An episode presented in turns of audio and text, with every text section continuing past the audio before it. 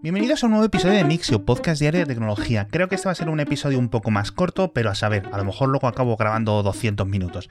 La verdad es que tenemos, tenemos cositas muy interesantes. La primera, un bombazo que salió ayer por la mañana, eh, más o menos aquí como, sí, a media mañana española. Y es que Elon Musk, el único Elon Musk que hay en todo el mundo, el fundador de SpaceX, el director de, eh, de Tesla, el señor al que le tenemos dedicado un podcast todas las semanas, ha comprado el 9,2% de Twitter.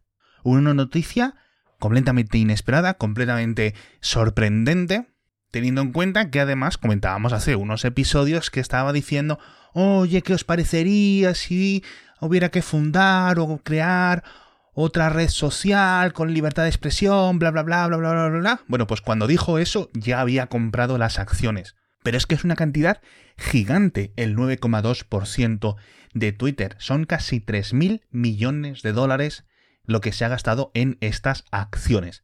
Lo que le convierte en el mayor inversor de Twitter por encima de los fondos de inversión, por encima de todos estos grandes terratenientes eh, financieros. Así que podemos asumir que seguramente que consiga un miembro designado en la junta de directores de Twitter y sinceramente eh, me preocupa o me pregunto realmente qué es lo que quiere hacer. Es decir, tú no te gastas 3.000 millones en Twitter si no tienes algo mm, ideado para la plataforma. Es decir, se va a convertir, yo creo, en lo que se conoce como un accionista activista. Es decir, un accionista que es el dueño de la empresa, al menos del 9,2%, y que es capaz de mover el resto de votos suficientes como para que se hagan X e Y cosas. ¿Qué cosas? No lo sabemos, pero vamos, esto me parece interesantísimo. Vamos a ver cómo evolucionará el tema, lo comentaremos, ya digo, a fondo en el podcast Elon con mi compañero Matías Zavia, porque el tema, ya digo, es muy, muy, muy, muy goloso y una de las noticias tecnológicas, sin ninguna duda, de 2022. Nos vamos ahora a Rusia. Hemos hablado en algunas ocasiones recientemente de Yandex, este gigante tecnológico ruso, con diferentes divisiones, divisiones de motor de búsqueda, páginas de, múltiples funciones, de correo, de mapas, de coches autónomos incluso, y una de las divisiones más bollantes los últimos años es la división de comida a domicilio. Llama Yandex Foods, ¿no? Igual que Uber tiene la de comida, Yandex también tiene una de comida. Bueno, pues por lo visto, un empleado o un ex empleado, no se sabe, ha filtrado una gran base de datos de pedidos de los últimos años, en las que se encuentran millones y millones de pedidos de clientes de toda Rusia.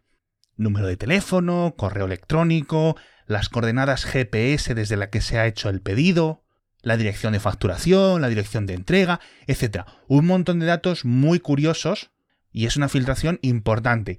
¿Cuál es lo más goloso de todo esto? Que estamos ahora mismo en un periodo que yo creo que ha sido el catalizador, digamos, de esta filtración, la motivación, una protesta a la guerra de Rusia. ¿Y qué es lo que aparece en estas filtraciones? Pues un montón de datos de militares, de gente de inteligencia, de espías, etcétera, pidiendo comida en sus oficinas, pidiendo comida con teléfonos o con direcciones de correo electrónico que se conocen de otros casos pero que no habían podido ser realmente conectados con una investigación u otra y ahora ves como el número de teléfono que tenías de alguien que sospechabas que trabajaba para los servicios de inteligencia aparece pidiendo comida, no sé qué, no sé cuánto. Bueno, es increíble esta filtración, muy mala para los ciudadanos rusos que ven sus datos expuestos, pero en el contexto de país que está en guerra y ve un montón de datos personales y de comportamiento y de localización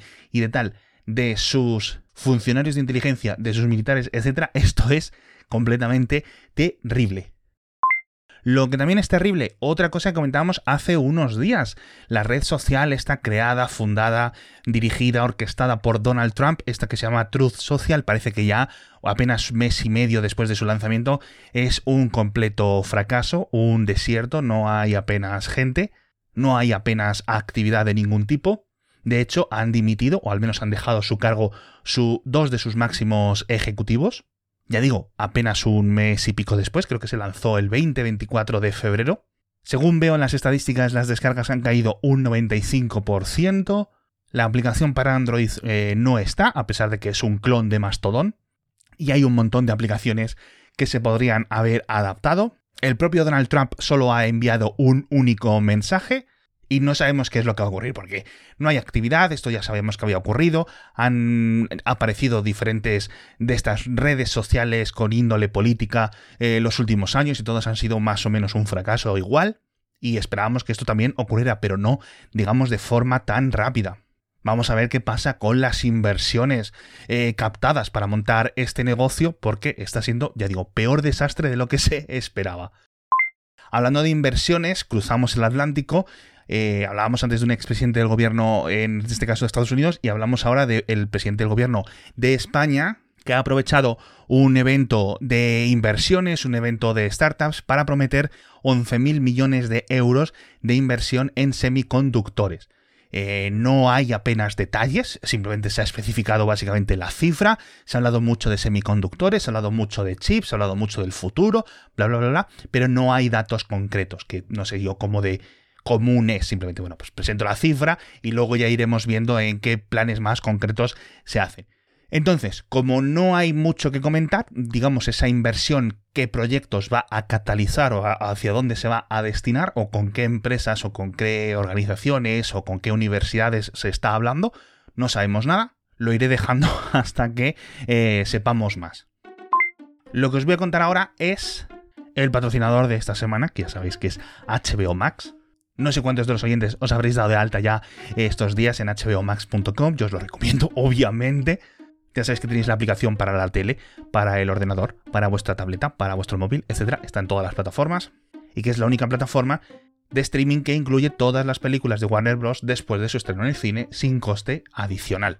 Tenéis todas las, eh, todo el contenido de Cartoon Network, todas las típicas series míticas de HBO de toda la historia que todo el mundo ha visto, o incluso todas esas que no has visto, pero que todo el mundo te ha taladrado durante décadas la cabeza, las puedes ponerte a ver ahora, te puedes poner a ver Los Soprano, pero bueno, que oye, las cosas nuevas están mucho mejor. Euforia, La Edad Dorada de Flight Attendant, Criada por Lobos, todas estas cosas nuevas, la verdad es que son espectaculares. Pero bueno, Dune, el método Williams, la nueva de Batman, documentales, series, taquillazos, en general, de todo, de todo, todito, ya sabéis, en hbomax.com. En fin, vamos a hablar ahora de programadores, porque me he encontrado con un macroestudio mundial bastante interesante que cuenta una estadística, bueno, cuenta varias estadísticas, pero la que ha captado más titulares es interesante, y es que dice que uno de cada cuatro programadores es autodidacta, es decir, el 24% de las personas encuestadas, que son cientos de miles, al menos los currículums analizados, más luego otras entrevistas a los perfiles, afirma haber adquirido los conocimientos de programación por su cuenta. Luego un 64% con una formación, digamos, tradicional, bien formación profesional, universitaria, terciaria de, de, cualquier método, y luego un 11% en algún campus especializado, que entiendo yo que son los bootcamps y sistemas parecidos. Yo estoy dentro de este 24%. Yo me acuerdo que eh, básicamente quería hacer una página web y empecé a copiar y a ver cómo hacían otras personas y a pedir mucha ayuda en el IRC hasta que poco a poco me empezaron a entrar y a encajar los conceptos. Y a partir de ahí, pues con Google y mucho tiempo libre y muchas horas de, de friquerío delante del ordenador, pues fui capaz de ir poco a poco aprendiendo a programar. Esto en la época anterior a Stack Overflow. Ahora es, yo creo que algo más fácil, pero la verdad es que ya digo, no me sorprende esta cifra del 24% de autodidactas. Y hablando de programadores, dos noticias, las dos que empiezan por M. La primera, Microsoft, que va a crear su propia división de Android. Básicamente lo que es, va a unificar todos los equipos que desarrollan sobre o para Android dentro de la empresa. Por ejemplo, toda la gente de SwiftKey el teclado este y las funciones de Android que compraron hace unos años, todo el equipo que hace la Surface Duo, todos los desarrolladores de las cosas de Windows que ejecutan las aplicaciones de Android, o las aplicaciones que interactúan entre Windows y Android. Todas estas cosas van a quedar dentro de una división específica, con lo cual me parece bastante interesante porque al final son eh, seguramente entre cientos y miles de programadores los que se van a poner ahí a trabajar de forma coordinada Así que quizás puedan salir cosas muy interesantes. La segunda, que empieza por M, como os decía, es Mercadona, que consigue beneficios en su negocio online.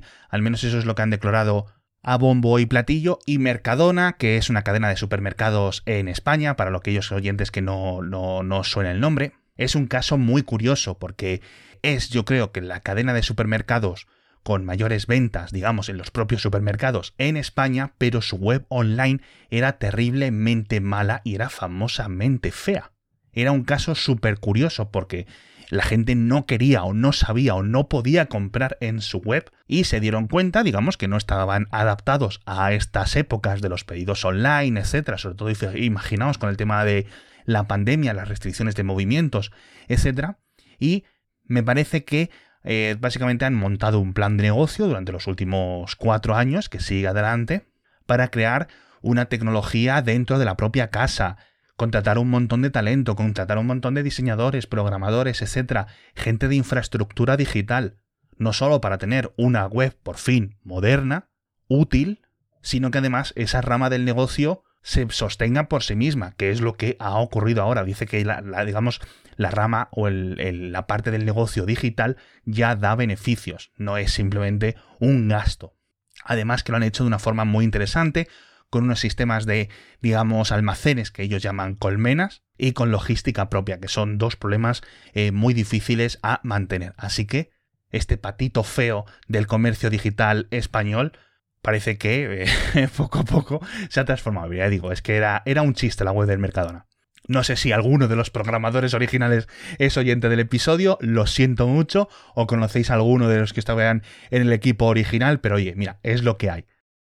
Hablamos de Segway también, que ha presentado unos patinetes eléctricos eh, súper rápidos y que aceleran súper rápido. Yo no sé cómo de, útiles son en, un mundo en el que las velocidades están limitadas a 25 a 30 kilómetros por hora, pero oye, eh, se llaman GT1 y GT2, como si fueran coches, pero los que la verdad es que las velocidades lo parecen.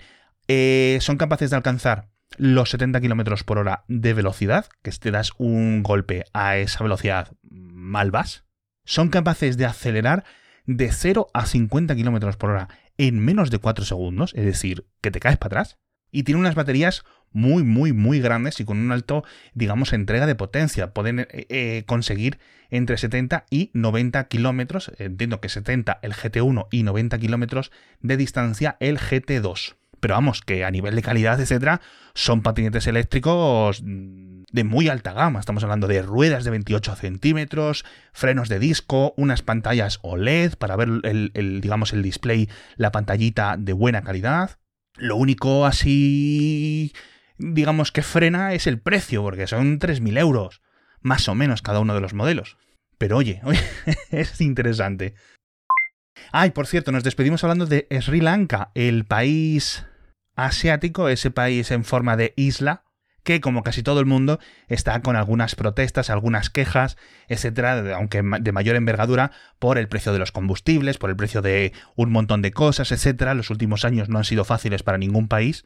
Y bueno, hubo un montón de protestas o está habiendo un montón de protestas políticas, con lo cual, ¿qué es lo que ha decidido el gobierno? La de siempre. Eh, bloqueo redes sociales, no sé qué, no sé cuánto. ¿Qué es lo que ha ocurrido? Pues que la mayoría de los ciudadanos de Sri Lanka, de los ceilandeses, que también he ido a mirar el gentilicio, se han empezado a instalar VPNs en sus móviles, en sus ordenadores, etc. Y han podido utilizar las redes sociales sin mayor problemas. De tal forma que el gobierno ha tenido que retirar eh, la prohibición de, de, conexión a redes sociales porque veían que era inútil y que todo el mundo las estaba utilizando de la misma forma. Pero es que la verdad es que las protestas estaban siendo eh, graves y los métodos, creo que habían apagado incluso la iluminación nocturna para reducir el consumo en todo el país. Es un país eh, pequeño, pero es un país como de 20, 22 millones de habitantes. Es decir, ojito con Sri Lanka.